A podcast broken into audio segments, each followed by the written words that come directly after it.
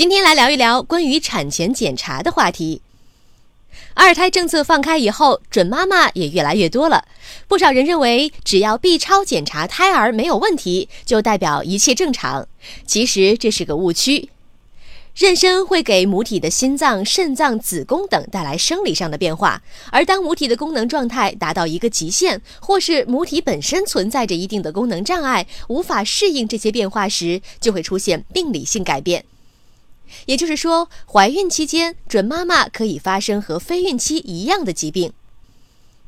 孕妇每次检查时都需要测量体重和血压，在妊娠早期以及中期，还要对孕妇进行血液、尿液及心电图的检测，检测有无贫血、血小板是否下降，了解肝脏功能、肾脏功能、凝血功能及心脏功能。在妊娠的十五到二十二周，需要抽血做唐氏筛查。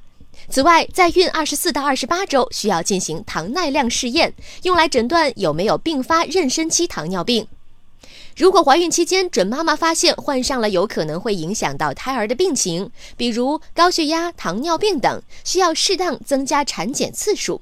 如果准妈妈发生紧急情况，如频繁腹痛、阴道出血或是阴道流液，都需要随时就诊。